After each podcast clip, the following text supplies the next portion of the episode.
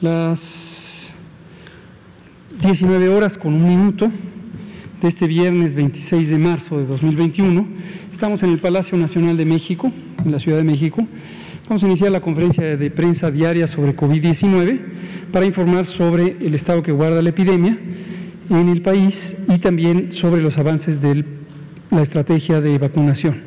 Hoy además es viernes de semáforo, se cumple 15 días desde la más reciente eh, publicación del semáforo de riesgo COVID y vamos a actualizar eh, la situación actual, la situación mm, en este momento eh, del semáforo. Y vamos a compartir con ustedes información adicional sobre los elementos que han llevado a esta decisión de reforzar la protección en la zona de la megalópolis, los seis estados del centro de la República.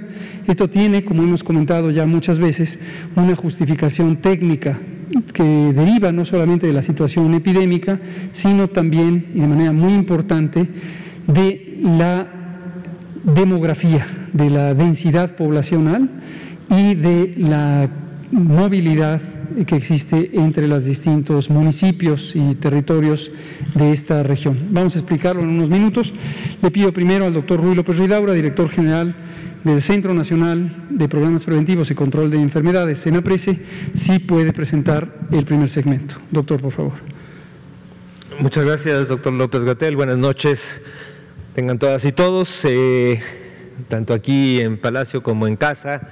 Pues vamos a presentar el informe técnico eh, diario de la epidemia de COVID-19, el, informe que normalmente presentamos diariamente con las estadísticas actualizadas al día de hoy. Insistimos en que esta primera curva es importante que, eh, sé que ya están muy familiarizados, pero es una curva que ayuda a ver las tendencias de toda la epidemia desde que inició en, eh, el mes de febrero, marzo, hasta la semana 10. recuerden que de manera gráfica se presenta en la semana 10, aunque estamos por eh, terminar ya la semana 12, eh, pero tenemos esta diferencia de esperar dos semanas para que se estabilicen los datos. Pero aún en esta semana, de la 10 contra la 9, tenemos todavía hoy viernes una reducción de menos 25%, una diferencia eh, que refleja la tendencia que más o menos desde la semana 2, 3 de este año hemos venido presentando consistentemente hasta tener un nivel ya por debajo de lo que en su momento fue el nivel más bajo de incidencia eh, entre lo que fue el primer o la primera ola o el primer brote que empezó a bajar, se quedó en esta meseta intermedia y ya en estos días, en esta semana ya llegamos a un nivel inferior de lo que llegamos en su momento en la semana 38-39.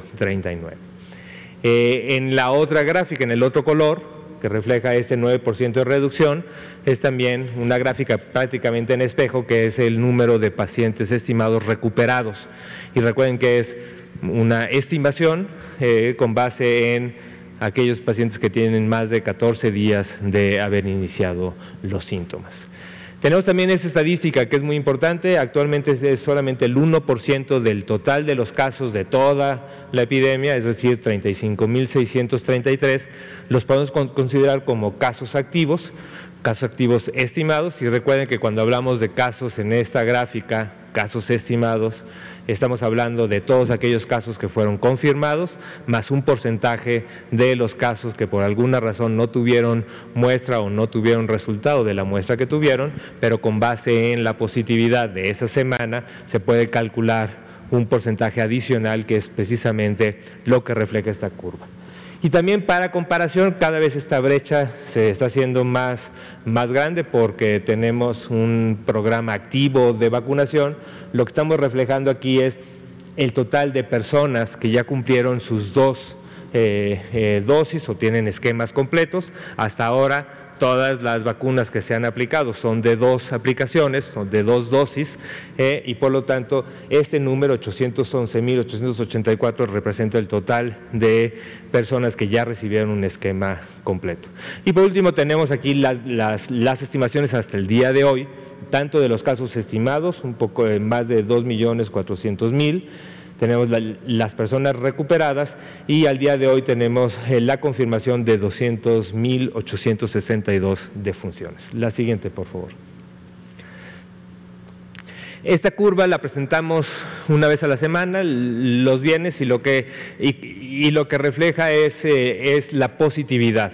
Recuerden que antes pues, la presentábamos diario, esto no se modifica todos eh, los días y ahora lo presentamos una vez a la semana y también está ido bajando. ¿no? El, porcentaje de positividades del total de los pacientes que tuvieron un cuadro sospechoso y por lo tanto entraron al sistema de vigilancia y, por, y les tomaron una muestra, qué porcentaje de esos individuos que les tomaron una muestra, que son la gran mayoría, recuerden que tenemos eh, un sistema que ha... Eh, eh, tenido muestras en más del 80, del 90% de los casos sospechosos que se encuentran en los diferentes eh, niveles de atención. Y tenemos ahora una positividad en la semana del 24% cuando en algún momento, en los momentos superamos el 50% y casi el 55%. Esta es la positividad. Y tenemos también en esta comparación de la semana 10 con la 9, también seguimos en un pequeño descenso de un punto porcentual, no es muy importante y es posible que se estabilice. Y también tenemos las estadísticas de todas las personas que han incluido o que se han ingresado en este sistema de vigilancia. En total son un poco más de 6 millones, un poco más de 6 millones de personas que han notificado, que han eh, acudido, tienen síntomas, han acudido a un, a un servicio de atención eh, y se han incorporado en este estudio epidemiológico para cuantificarlo como un caso sospechoso eh, y de los cuales algunos se les tomaron muestra, tenemos 2.219.845 que resultaron confirmados y el resto que se le tomó muestra pero que resultó negativo y que es precisamente de donde viene este porcentaje de positividad. Y también presentamos una vez a la semana, en la siguiente, por favor, esta eh, tendencia de la tasa de letalidad. Recuerden que la tasa de letalidad, a diferencia de la tasa de mortalidad, la tasa de letalidad lo que está reflejando es que del porcentaje de personas confirmadas con infección por virus SARS-CoV-2, qué porcentaje de ellos eh, falleció. Tenemos este, eh, esto, la letalidad a la semana 10 es del 7%, en algún momento llegamos a tener esa estimación de letalidad eh, casi en el 18% y ha ido bajando, todavía sigue bajando, digamos que se ha mantenido. Ahora recuerden, y esto es muy importante porque también hemos visto esta... Eh, eh, insistencia en tratar de comparar esta estadística de letalidad entre diferentes países que tienen totalmente diferentes formas de muestreo. Y eso es muy complicado no son comparables. En general, eh, es muy difícil el poder comparar un sistema contra otro sistema que estén realizando pruebas diferentes a diferentes personas. En general, en, México, como se, dijo desde un inicio, tenemos un sistema que a todos los casos graves se les toman muestras y en los casos leves se les toma una proporción. Entonces, por lo tanto, este muestreo, el muestreo de, de infección activa por virus SARS-CoV-2, sí tiene un cierto sesgo hasta casos más graves y por lo tanto es posible que esta estimación esté sobreestimada que si hubiéramos muestreado a otras personas eh, con casos eh, leves o a las personas que ni siquiera acudieron a un centro de salud porque tenían casos muy leves. Y mucho más en aquellos sistemas donde también se han incluido casos asintomáticos. Entonces, por eso la variabilidad es muy importante, pero lo que sí es importante es ante un sistema que de manera consistente se ha tomado la muestra, ver cómo se modifica esto en el tiempo. Eso sí es comparable, sí es comparable lo que estamos viendo ahora con lo que vimos hace dos, tres meses. Eso sí es, sí es comparable porque no se ha modificado en una magnitud importante el sistema de muestreo. La siguiente, por favor. Y esta es la curva de las hospitalizaciones, eh, donde tenemos, son tres curvas, una eh, no se ve porque la magnitud es, es menor, pero también refleja más o menos el mismo patrón. Si esto quitáramos esto y le hacemos un acercamiento a esto, también vamos a ver este patrón de una primera eh, curva que llegó a un pico, después bajó y pues tuvimos este ascenso importante que también desde hace ya varias semanas tenemos una disminución consistente. Y también, al igual que vimos con los casos estimados, también para el caso de hospitalizaciones, en los números que estamos llegando ahora a nivel nacional, estamos ya por debajo de lo que fue el punto más bajo después del primer brote. Esto, como también hemos insistido, esto es el promedio de las curvas eh, a nivel nacional, pero cuando vemos en los estados, que también lo pueden ver en, en la página de coronavirus.gov.mx, pues van a ver que todos los estados tienen este descenso. Algunos estados están empezando con un descenso menos, menos intenso, están llegando a ciertas mesetas, pero todos los estados actualmente siguen en un descenso y es importante que también para las personas que nos ven de diferentes entidades, pues puedan saber que ahí está, ahí están las curvas de los estados para que también identifiquen el panorama epidemiológico de su entidad. La siguiente, por favor. Y estos son los porcentajes de ocupación. Tenemos actualmente ya no tenemos eh, eh, estos para el caso de eh, camas generales y no tenemos entidades que tienen más del 50% de ocupación. Tenemos solamente tres entidades que están entre 30 y 49% y el resto, 29 entidades menos del 30% de ocupación hospitalaria para pacientes graves, no críticos, es decir, que no requieren ventilación mecánica.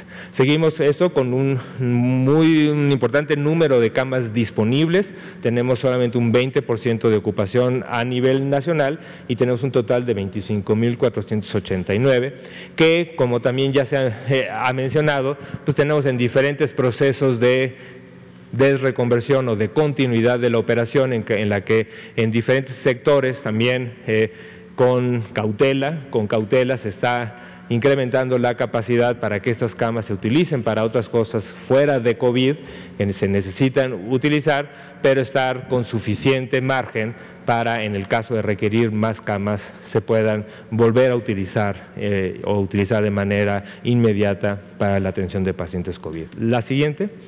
La siguiente es la misma estadística, pero para pacientes con, con, que requieren ventilación mecánica. Tenemos, tampoco tenemos ninguna entidad que esté por arriba del 50%, tenemos cinco entidades, Yucatán, Tabasco, Querétaro, Estado de México y Ciudad de México, que tienen entre 30 y 49% de ocupación de sus camas que están listas para atender un paciente crítico con ventilación mecánica que están ocupadas. Y 27 tienen menos del 30%, el promedio es 24. Tenemos un total de 8.503 camas disponibles para este tipo de pacientes. Y creo que esto es todo para este sector, entonces dejo al doctor López Gatel para el informe de vacunación. Gracias, doctor López Ridaura director general de Senaprece. Hablemos de vacunación. Seguimos con el programa o estrategia de vacunación contra COVID-19. Utilizamos las distintas vacunas, cuatro vacunas que hasta el momento utiliza México, cuatro tipos de vacuna. Y hoy tuvimos un avance de 172.855 dosis de vacuna. Hoy no me detendré demasiado en comentar lo que ya hemos explicado de que estos números se van actualizando conforme fluyen los datos desde los centros de vacunación, sobre todo aquellos que no tienen conectividad a Internet, hacia la plataforma electrónica que los colecta estos datos. Y ya se van actualizando, entonces hay que revisar esto porque el número que presentamos aquí a las 7 de la tarde es con base en la información hasta las 4 de la tarde. Pero lo interesante es que hemos mantenido un ritmo de vacunación que ha estado en general fluctuando entre 130 mil hasta 250 mil aproximadamente en todo este periodo de los últimos 10 o 12 días. También hemos comentado que conforme van llegando los embarques, se pueden programar distintas mecánicas de vacunación. Cuando decimos mecánicas nos referimos a ritmos de trabajo, modalidades de trabajo. Y como explicaremos al hablar de la megalópolis, también esto lo que nos permite es contemplar la protección específica de distintos tipos de población. Pensemos, por ejemplo, en la población rural dispersa, los pequeños poblados que tienen menos de 2.500 habitantes, que se encuentran distantes unos de otros. Luego pensemos también en pequeños asentamientos urbanos de 2.500 a 15.000 personas, algunas ciudades y finalmente las grandes ciudades, las metrópolis, como son la Ciudad de México, Guadalajara, Jalisco, Monterrey, Nuevo León, Tijuana, etcétera. Vamos a hablar de ello. La siguiente. En forma acumulativa tenemos casi 6 millones y medio de personas que han recibido ya la vacuna en su primera dosis, varios de ellos en su segunda dosis, conforme toca a los calendarios. Es muy importante recordar que cuando ya existe una primera dosis, ya se logra la mayor proporción de protección. Los esquemas de dos dosis implican que en la primera dosis se logra prácticamente un 80%, a veces 90% de la eficacia, es decir, de la capacidad protectora de la vacuna. Y la segunda dosis tiene dos propósitos fundamentales, aumentar un poco más ese 15 o 10% de la eficacia para llegar a la eficacia total que se puede alcanzar. Y lo segundo es lograr que pudiera ser más duradera la protección. En general esto pasa con las vacunas que tienen más de una dosis. La segunda dosis, que técnicamente le llamamos dosis de reforzamiento, lo que hace es eso, aumentar la protección y hacer que sea más duradera la protección. En este caso, recordar que para COVID-19 no existe todavía evidencia científica contundente, precisa, constante o consistente de cuál es la duración en semanas, en meses, ojalá que en años, de la inmunidad que se produce ya sea por vacunación o ya sea por enfermedad. Quienes hemos padecido COVID-19 aspiramos a que la propia enfermedad nos ha protegido una vez que hemos sobrepasado la fase aguda y que eso tendrá cierta duración. Y lo mismo con las personas que se vacunan, las que se han vacunado, eso durará. La segunda dosis tiene principalmente ese efecto. Pero, insisto, en la primera dosis ya se logra 85-90% de la protección. Y esto es importante también cuando lo vemos a nivel poblacional, porque ahorita tenemos 6 millones y medio de personas ya protegidas en 85-90% de la capacidad, 6 millones y medio. Ayer que hablábamos de uno de los aspectos más lamentables de una epidemia, de un fenómeno global como este, causado por una partícula biológica que emerge en la, mayormente en la vida silvestre, como es el virus SARS-CoV-2, y coincidíamos en lamentar la pérdida de vidas y la tristeza que produce a las familias que han perdido a un ser querido, a quienes conocemos a esas familias, a nuestros amigos, etcétera. Y todos, estoy seguro, todos y todas conocemos al menos a una persona, seguramente a muchas personas que eran conocidos, amigos, vecinos, parientes y que han perdido la vida por COVID-19. Y nos lamentábamos al respecto y como decíamos ayer es importantísimo siempre honrar con respeto y eh, cariño la memoria de estas personas. Ahora, si consideramos la inevitable existencia de las epidemias, que es lo que decíamos ayer a propósito de la pregunta de Juan, las epidemias son hasta cierto punto inevitables. Entonces, considerar que lo deseable es que no existieran y que hubiera cero casos, cero pérdidas de vida, cero defunciones. Es lo que deseamos, estoy seguro, todas y todos en el planeta. Pero también hay que tener conciencia de la realidad. Así como existen fenómenos naturales, huracanes, terremotos, inundaciones, que pueden causar daño a la población y que son hasta cierto punto inevitables, también lo son las epidemias. Entonces ocurren los fenómenos y en múltiples ocasiones hemos explicado, desafortunadamente las pandemias no se pueden quitar de un día para otro, y no se puede tampoco, es técnicamente imposible con los recursos que la humanidad tiene en este momento, cuando se tiene la epidemia, extinguirla inmediatamente. La prueba está en lo que le ha ocurrido a todos los países del mundo. Los países, por ejemplo, europeos, que han tenido el mayor desarrollo en sistemas de salud, no han podido parar la epidemia. Ahora mismo están en las terceras y cuartas olas. Entonces, ¿por qué lo decimos? Porque es muy importante, ayer no terminamos de comentarlo a propósito de la pregunta que nos hacía Juan Hernández. ¿Cuánto es lo deseable? Cero. ¿Cuánto es lo esperable en términos científicos? Varias decenas, a veces centenas de miles de personas que desafortunadamente pierdan la vida. Y es el caso de lo que nos ocupa. Ahora, si lo vemos en perspectiva, con un fundamento técnico, podemos ver también cómo la introducción de una vacuna cambia sustancialmente la capacidad de tener un control epidémico. Porque cada una de estas personas que ha sido vacunada es potencialmente una vida salvada. Y tenemos ya, en ese sentido, casi 6 millones y medio de vidas salvadas. Lamentablemente hemos perdido a 200 mil personas, pero afortunadamente hemos ganado el evitar 6 millones y medio de vidas, de que no se pierdan. Esto es 32 veces. Entonces hemos perdido 200 mil, hay que lamentar y hay que considerar con respeto y honra a cada una de esas 200 mil personas. Pero también hay que tener conciencia que hoy estamos salvando 6 millones 500 mil o 487 mil personas, 32 veces más. Y en la medida en que avance el programa de vacunación, estaremos teniendo múltiplos mucho más grandes, 100 veces más, 30, 300 veces más la cantidad de muertes. No solamente porque estaremos protegiendo directamente a las personas, sino porque el objetivo del programa de vacunación, el objetivo central, es reducir la mortalidad.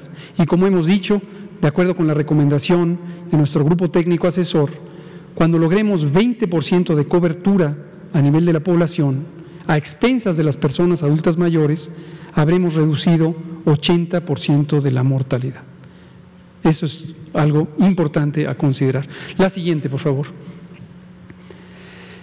El desglose por las distintas poblaciones, personal de salud, personal educativo, solo en Campeche, ya comentamos, por el momento no vamos a desplazarnos a otras entidades federativas por las razones que hoy comentaremos a detalle, que han sido ya expuestas, y 4.793.981 personas adultas mayores ya tienen la primera dosis, ya tienen 80-90% de la protección, y 180.102 ya tienen el extra que va a ayudar a que tengan mayor duración de la inmunidad. Eso representa 4% de las personas adultas mayores del país. La siguiente, por favor.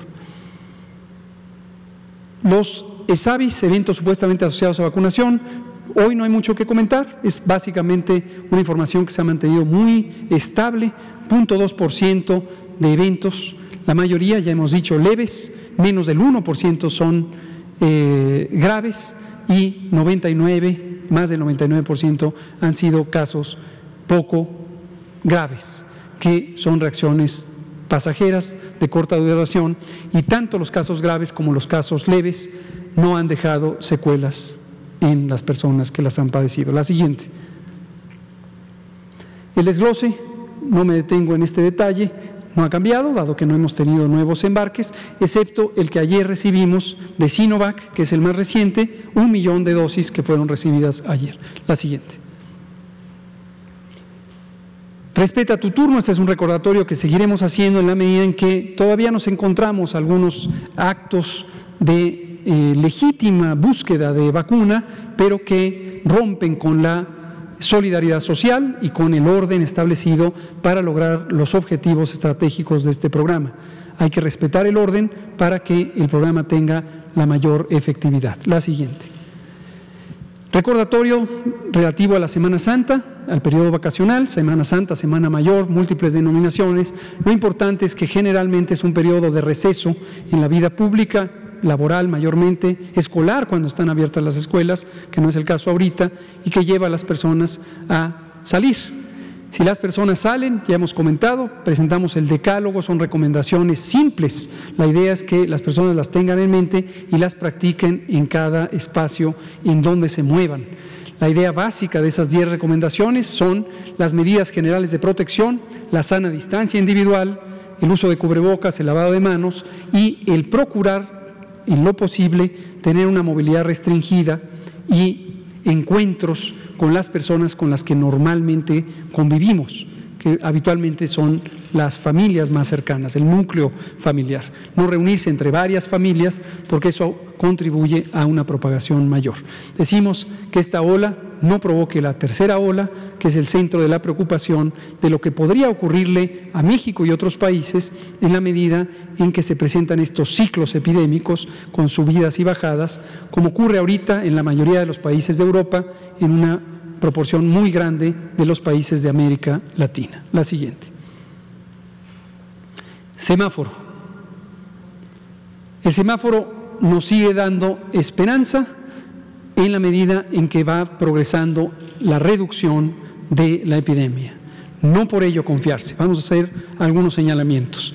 Vemos que han aparecido ya siete, me voy a ir de verde a rojo, siete entidades que pasan a verde o que están en verde, ya lo estaban Campeche y Chiapas, ya no lo está Sonora, Hemos hecho notar este fenómeno, a veces una entidad que ya estaba en verde cambia la dinámica de la epidemia de una quincena a otra y se regresa a amarillo. Eso le pasó a Campeche, eso le pasó a Chiapas.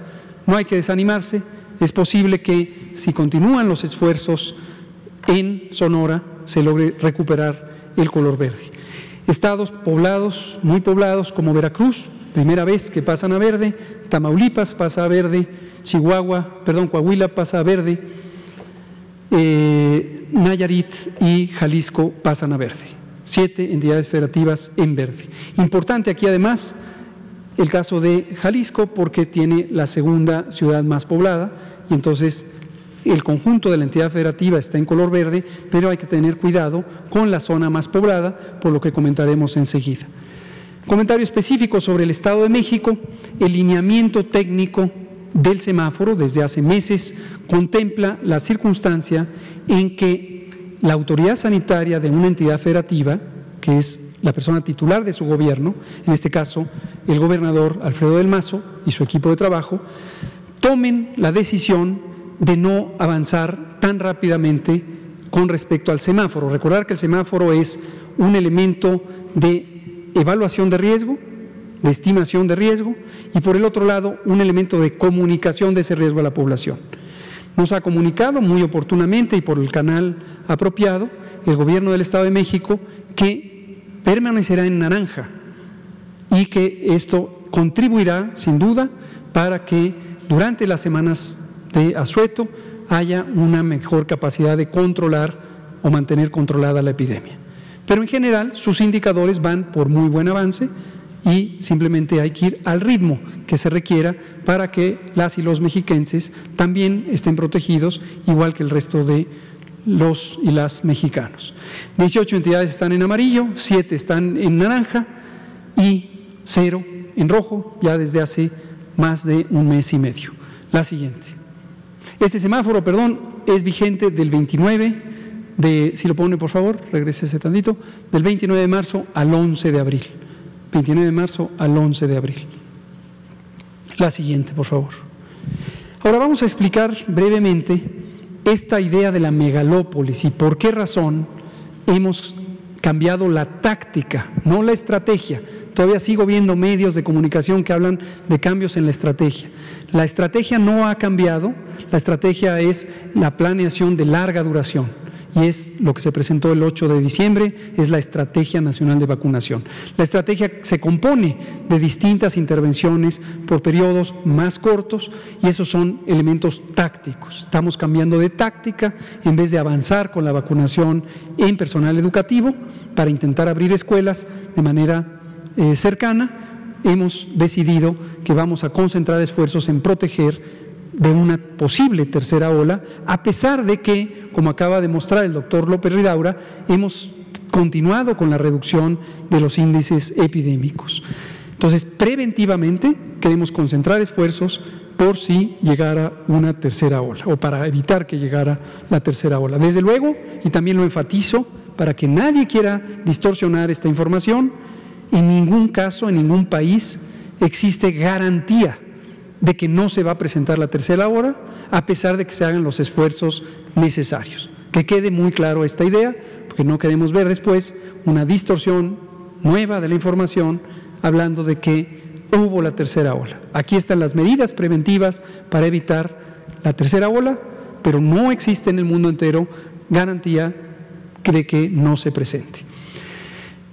Densidad poblacional. La densidad poblacional es un índice razonablemente conocido en múltiples disciplinas que identifica cuántas personas viven con respecto al territorio.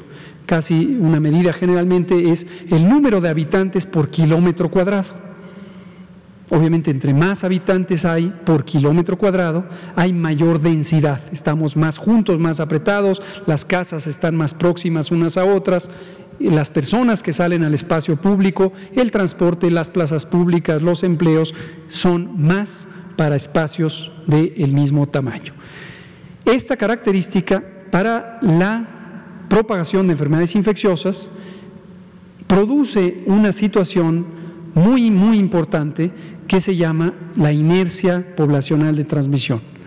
La inercia poblacional de transmisión es la capacidad de que se mantenga la epidemia a pesar de que se reduzcan los mecanismos de transmisión.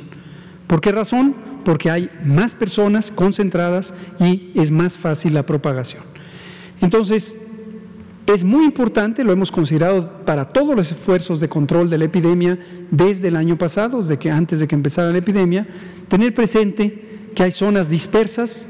Vean ustedes aquí, el color blanco son las zonas más dispersas, son las zonas rurales, y el color azul oscuro son las zonas más densas. ¿Cuál es la zona más densa de todo el país? La metrópolis del Valle de México. Y en general, el resto de las seis entidades federativas que componen la megalópolis.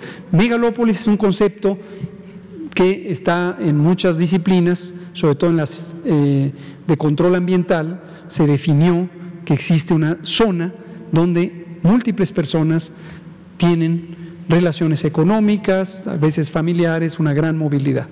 Y es esta región. La siguiente, por favor.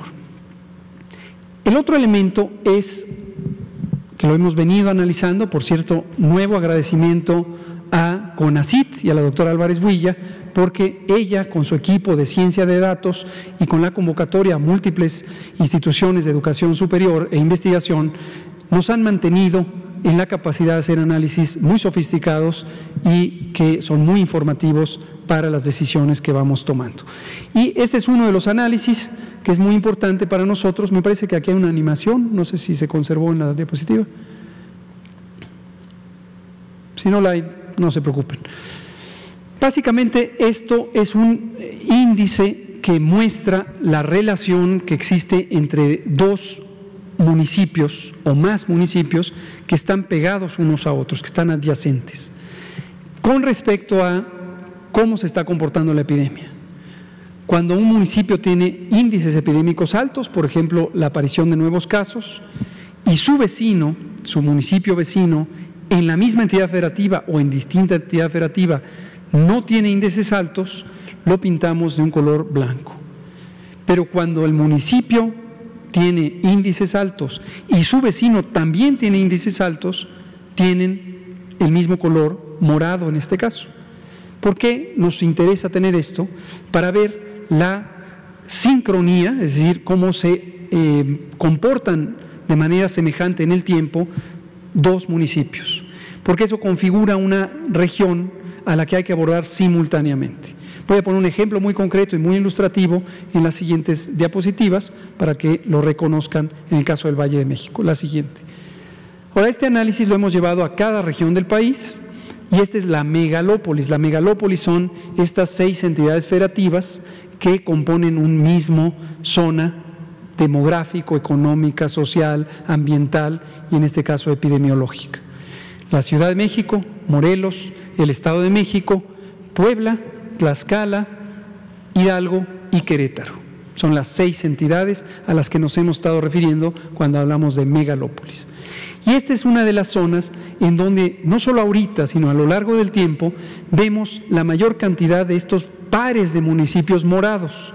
Esto lo que quiere decir es que cuando un municipio sube, sus vecinos suben los índices epidémicos. Y la región donde esto se ha comportado de manera más consistente es la megalópolis, por las razones que también hemos comentado, incluyendo la densidad poblacional, pero también la movilidad interna.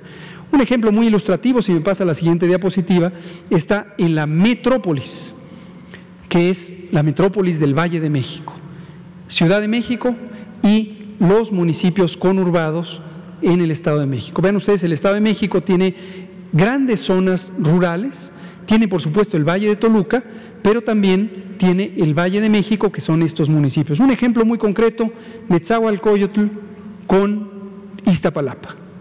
Una de las zonas más densamente pobladas en la Ciudad de México es Iztapalapa, su vecina es Ciudad de Netzahualcoyotl y se comportan por pares, han permanecido en estos pares por prácticamente toda la epidemia. Otro ejemplo, la, demarcación territorial Gustavo Amadero y Ecatepec, lo mismo. Ambas son altamente densas y ambas se comportan de manera sincrónica. La siguiente, por favor.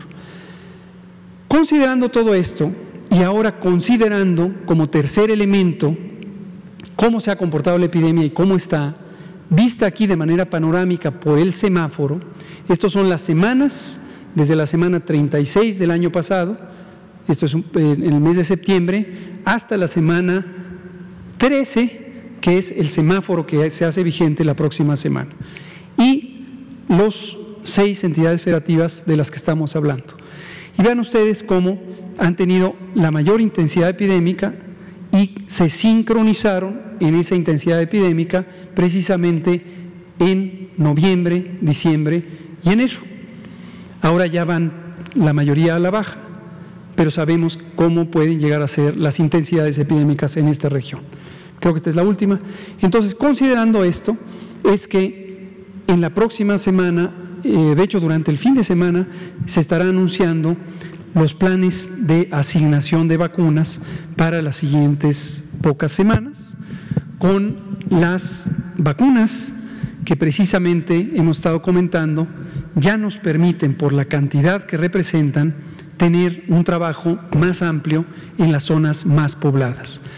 Una inquietud que puede surgir en este mismo momento es, ¿solo se va a vacunar ahí? La respuesta es no.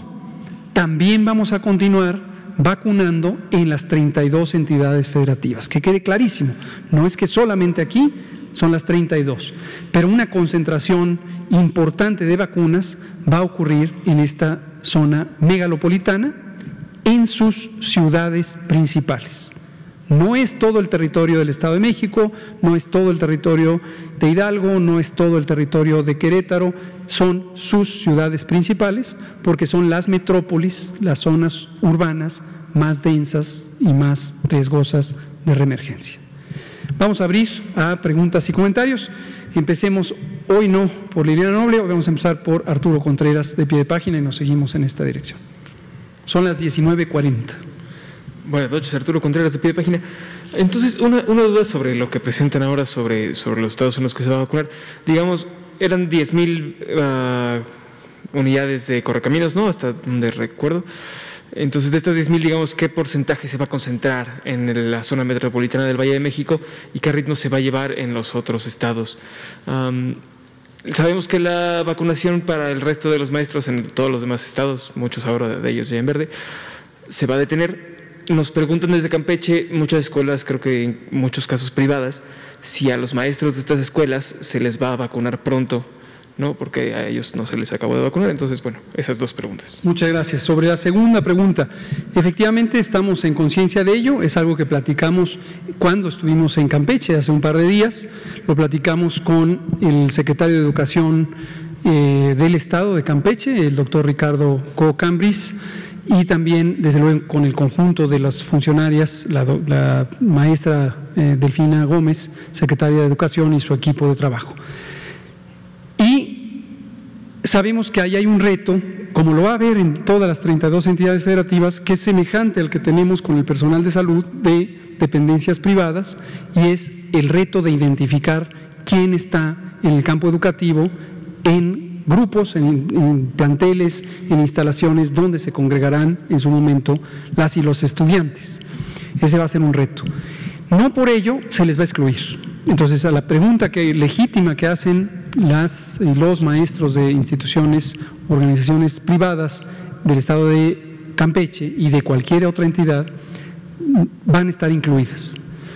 Pero efectivamente, en la medida en que ahorita no vamos a estar avanzando con la vacunación al sector educativo, eh, no necesariamente va a ser inmediato ahorita la vacunación a estas personas.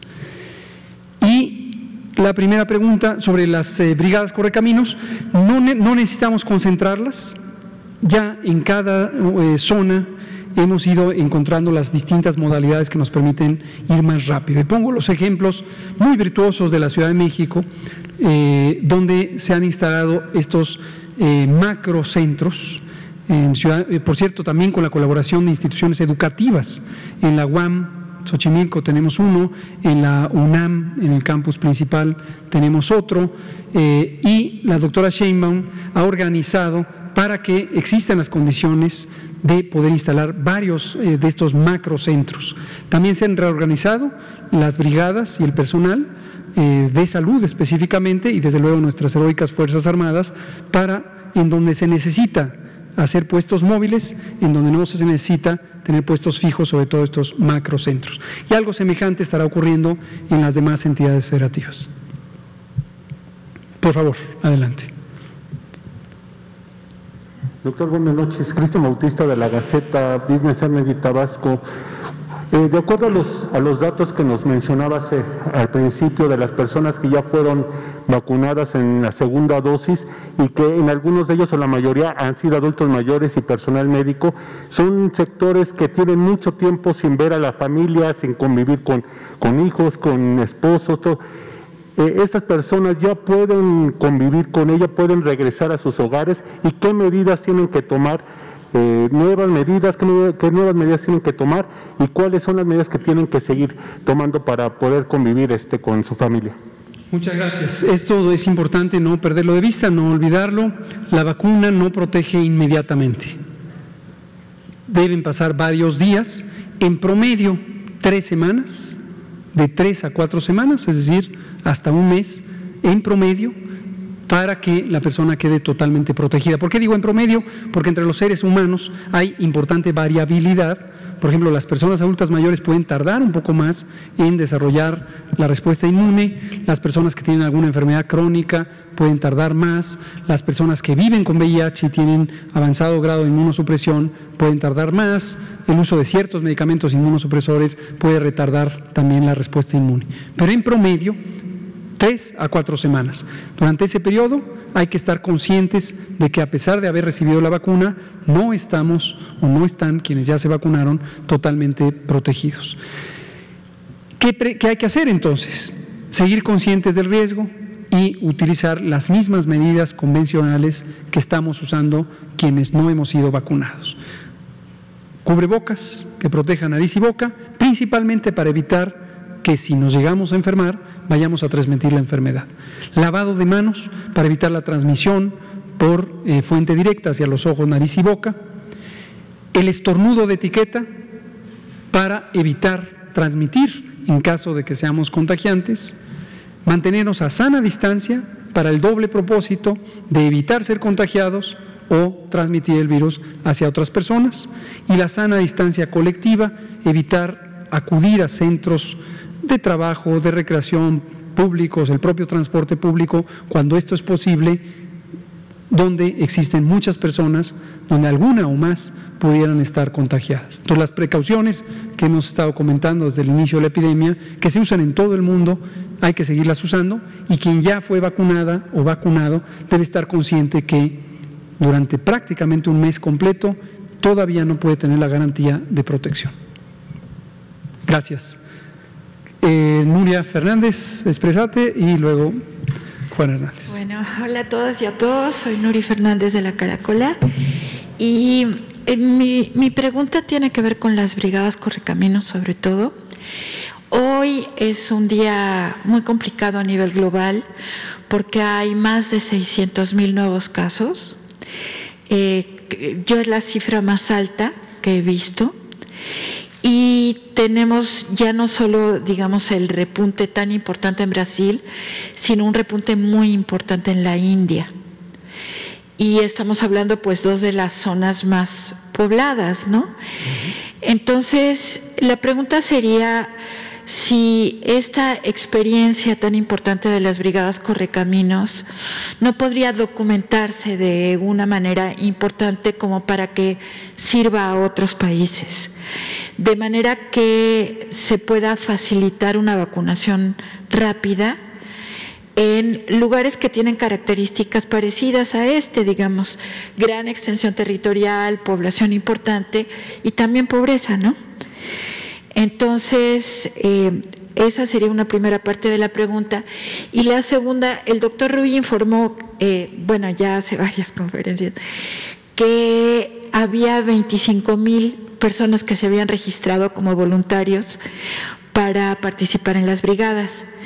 Eh, hemos estado viendo que hay muchos puestos de vacunación en universidades y escuelas y que muchos de los estudiantes participan, no tanto en la brigada, sino como guías, como para orientar a las personas, etcétera, ¿no?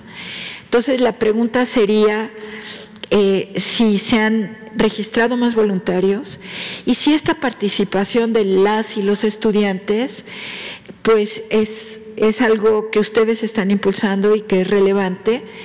Entonces, eso sería todo eso.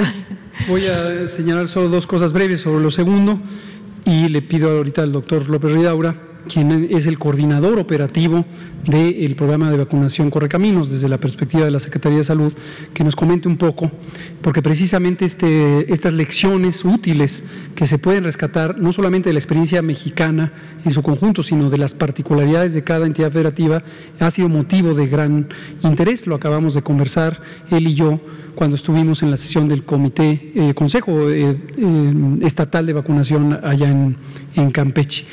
Solo una anotación sobre las personas estudiantes. Definitivamente es algo que nosotros no solo hemos estado alimentando, sino que hemos estado organizando. Llevamos varias semanas, meses, de hecho tres meses, trabajando mano a mano, codo a codo, con la Secretaría de Educación Pública, hoy a cargo de la maestra Delfina Gómez, y de manera directa con el subsecretario de eh, Educación Superior, el doctor Luciano Concheiro Borges, quien ha hecho un trabajo extraordinario de organización de las universidades e instituciones de educación superior, precisamente con dos tipos de apoyo, tres de hecho. Uno es, nos han provisto de ultracongeladores en préstamo que nos han permitido ampliar la red de ultracongelación y refrigeración. Lo segundo es los campi universitarios, los espacios físicos universitarios que nos han permitido cambiar el modelo, aquí retomando lo que comentaba no con Arturo Contreras, eh, cambiar un poco las modalidades de vacunación. Estos megacentros o macrocentros nunca se habían usado en la historia del programa de vacunación. Y lo tercero, extremadamente importante, quizá más importante, es una eh, cantidad muy importante, más de dos decenas y media de eh, estudiantes, hombres y mujeres, que con una gran pasión, un gran eh, deseo de ayudar de manera voluntaria, obviamente totalmente filantrópica, no cobran nada, están en disposición. Se les ha entrenado, el doctor Ricardo Cortés ha coordinado su entrenamiento conjuntamente con el grupo del IMSS y las otras instituciones y también con la Secretaría de Educación Pública. Pero el doctor tiene muchos detalles al respecto. Doctor. Eh, muchas gracias, eh, Nuria, por la pregunta y sí, y por la sugerencia. Creo que es, es muy importante el pues esta necesidad pues, de, documentar, pero también como dice, digo, para exportar el modelo, creo que es muy importante, pero también para mejorarlo. Y una de las cosas que hemos insistido con los diferentes enlaces correcaminos es de la necesidad de tener de manera rápida la incorporación de buenas prácticas, porque mucho de lo que de lo que está pasando es que al nivel local eh, encuentran alternativas, innovaciones operativas que ayudan muchísimo. Entonces digo, tenemos un esquema general que se hizo con base en unos lineamientos, eh, pero mucho de la operación, y lo platicamos ahora en Campeche y también en otros sitios en donde hemos ido, eh, que hemos visto pues, cómo, los grupos operativos eh, en, esto, en esta coordinación que en la gran mayoría de los estados ha sido muy eficiente y muy buena entre el enlace Correcaminos, la Secretaría de Salud del Estado y el enlace Bienestar, como de manera coordinada han eh, planeado, programado, convocado y cuando existen problemas en el sitio resuelto, digo, encuentran alternativas. Entonces, y creo que precisamente el combinar estas tres visiones, el, tener una visión muy operativa, con mucha experiencia en campo, con mucha experiencia de trabajo con la gente comunitaria, pero tal vez con menor conocimiento o no conocimiento del técnico de vacunación.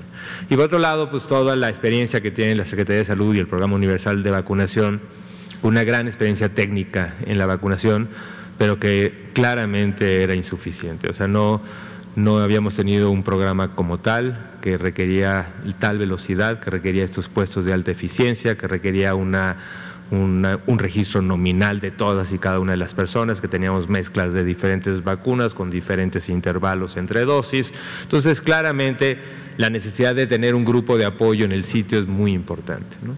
Este, entonces sí, y en esto, en esto digo, nosotros tenemos una reunión diaria con los enlaces Correcaminos y con los enlaces de bienestar para ir compartiendo y una de las cosas que en las que nos estamos moviendo es ir tratando de pasar de resolver problemas a encontrar o compartir soluciones. Entonces estamos sistematizando y creo que este documento, y a ver si podemos irlo eh, socializando más también, no solamente para el ámbito local entre estados, sino también para el ámbito internacional. Quiero comentar también un par de cosas, un poco también cuando hablamos de las 10.000 de las 10.000 brigadas.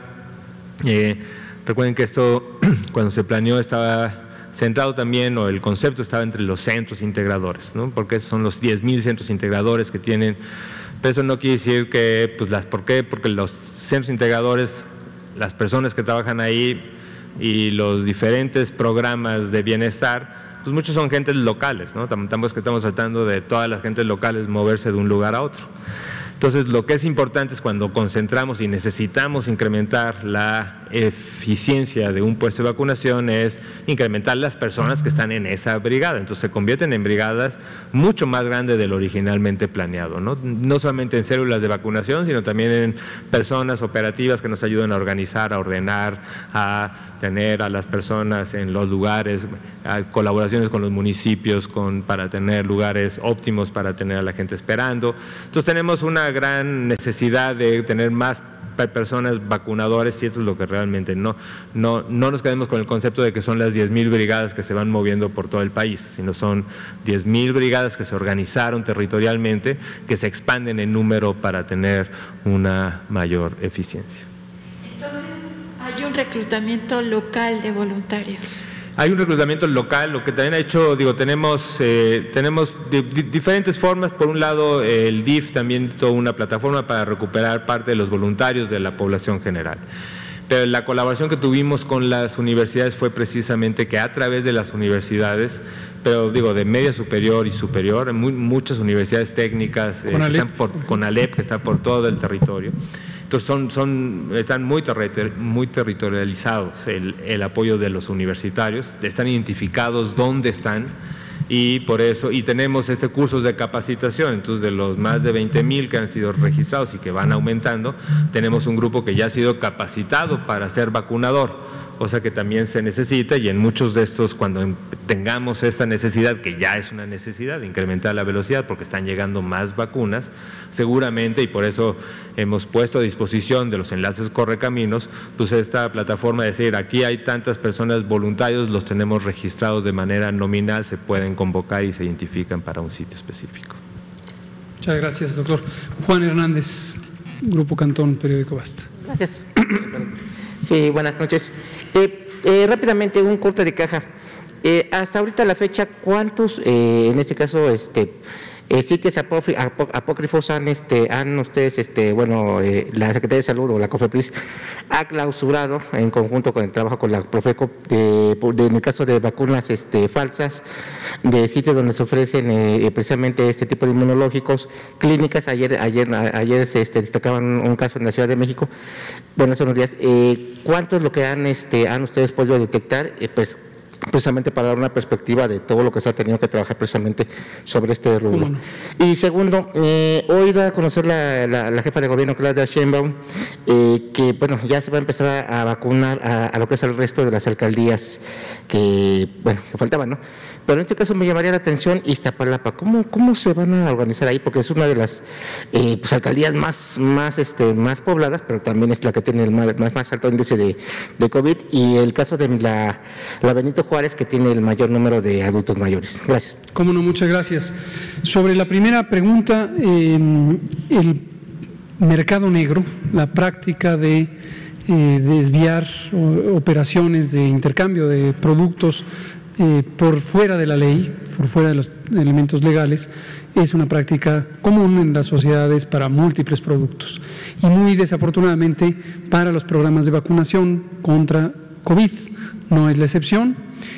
Y recordamos a la población que solamente el gobierno de México tiene vacunas contra COVID-19. Ese es el recordatorio principal que queremos hacer. Si a usted le ofrecen vacunas contra COVID y no son elementos de la estrategia nacional coordinada por el gobierno de México, es una vacuna ilegal, es una vacuna apócrifa, es una vacuna que entró al país o se simuló haberla fabricado en el país en forma clandestina. No se deje engañar. Si le quieren cobrar la vacuna contra COVID, es una vacuna ilegal. Es un engaño. No se deje engañar. La vacuna contra COVID-19 en México no cuesta, no le cuesta a usted porque ya la hemos pagado con nuestros impuestos todas y todos. Ahora, respecto a esto, ¿cuántos operativos han ocurrido? Continuamente eh, varias unidades de las eh, agencias eh, de Procuración de Justicia en México, en conjunto cuando se requiere con el sector salud, específicamente COFEPRIS, están operando para identificar estos intentos de fraude, intentos de engaño, con falsas vacunas COVID. Eh, hemos tenido detección de múltiples intentos a través de plataformas electrónicas, de Internet, de redes sociales, de redes telefónicas. La Policía Cibernética trabaja continuamente en detectar y eh, lograr la búsqueda de los posibles perpetradores y suspender este tipo de operaciones. Eh, clínicas físicas, hasta el momento hemos tenido dos de mayor notoriedad, ha habido otras de intento de engaño, pero que se presenten como clínicas propiamente dos, la que recientemente se anunció en la Ciudad de México y hace eh, ya más de seis o siete semanas una que ocurrió en Nuevo León y que comentamos aquí en la conferencia. Esas son las que hemos tenido hasta el momento. Muchas gracias. ¿El otro? Iztapalapa, y esto le digo al doctor López Ridaura si lo contesta, y son nos quedan dos minutos. sí, eh, rápidamente, eh, como lo comentó el doctor López Gatel eh, al inicio, sí, es, ahí está esta iniciativa de cubrir estas grandes delegaciones muy pobladas, este, no solamente el Iztapalapa, la Gustavo Madero, Cuauhtémoc y Benito Juárez, que son las delegaciones que faltan, y, son, y son muy pobladas. Y el esquema eh, estará anunciándose cuando se programe y se convoque. Eh, están también planeando estos sitios, macrositios o de alta eficiencia eh, para, su aplicación en las, en las delegaciones. Y, este, y esperaremos un poco el momento en que se convoque y se organicen. Pero sí, en general serán los mismos tipos de sitio que han sido muy eficientes, el mismo tipo de programación. La Ciudad de México ha tenido también una, muy buen canal de comunicación hacia la población pero pues esto es precisamente lo que hace la Ciudad de México, entonces nosotros no podemos decir ni cuándo ni cómo, esto es justo lo que están planeando ellos y pues dejaremos que ellos lo, lo convoquen cuando sea que vaya a iniciar y en el sitio donde vaya a iniciar. Muy bien, nos quedan 30 segundos, Liliana, adelante. Gracias. Eh, buenas noches, Liliana no de Pulso Saludable. Doctor López Ridaura, eh, quisiera saber, con esta táctica de la megalópolis, ¿hay una meta en números alcanzable para modificar algo o solamente se quedaría eh, la misma meta que nos había comentado en algún momento el doctor Ricardo Cortés, que si vacunando a todas las personas de 50 y más años se puede reducir el 80% de la mortalidad por COVID. ¿Sería esta misma cifra o cambiaría? Gracias.